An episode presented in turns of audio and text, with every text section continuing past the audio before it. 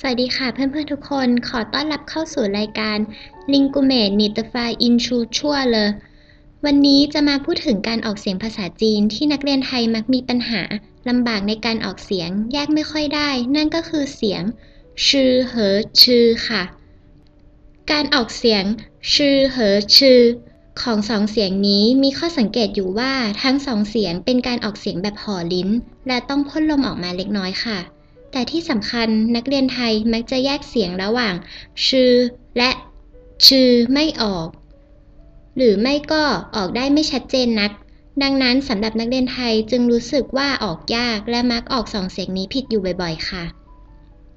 วันนี้เราก็เลยจะมาฝึกการออกเสียง ชื่อ และชื่อกันค่ะ ผ่านการใช้คำศัพท์ภาษาจีน โดยจะเชิญจูจูของเรามาช่วยสอนออกเสียง ชื่อ และชื่อว่าออกยังไงให้ถูกต้องค่ะ 萨瓦迪卡，我是猪猪，请大家跟我一起念好吗？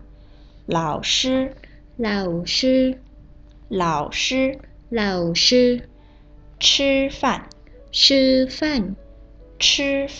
ชื่อฟัน 嗯，非常好，我们再来一遍。老师 เหล่าชื่อ 吃饭， ชื่อฟัน 很好。下面我们来说一个句子：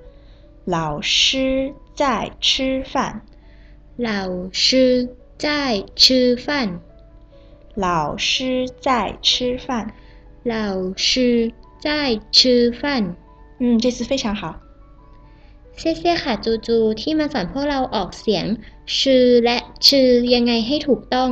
การออกเสียงชื่อและชื่อสำหรับนักเรียนไทยอาจจะออกยากหน่อย แต่ก็ไม่ยากเกินไปใช่ไหมคะเพื่อนๆจำได้ไหมคะ เหล่าชื่อจ้ายชื่อฟัน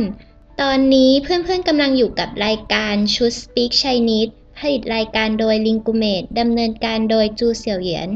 วันนี้ขอจบรายการเพียงเท่านี้ ไว้พบกันใหม่โอกาสหน้านะคะ สวัสดีค่ะ拜拜。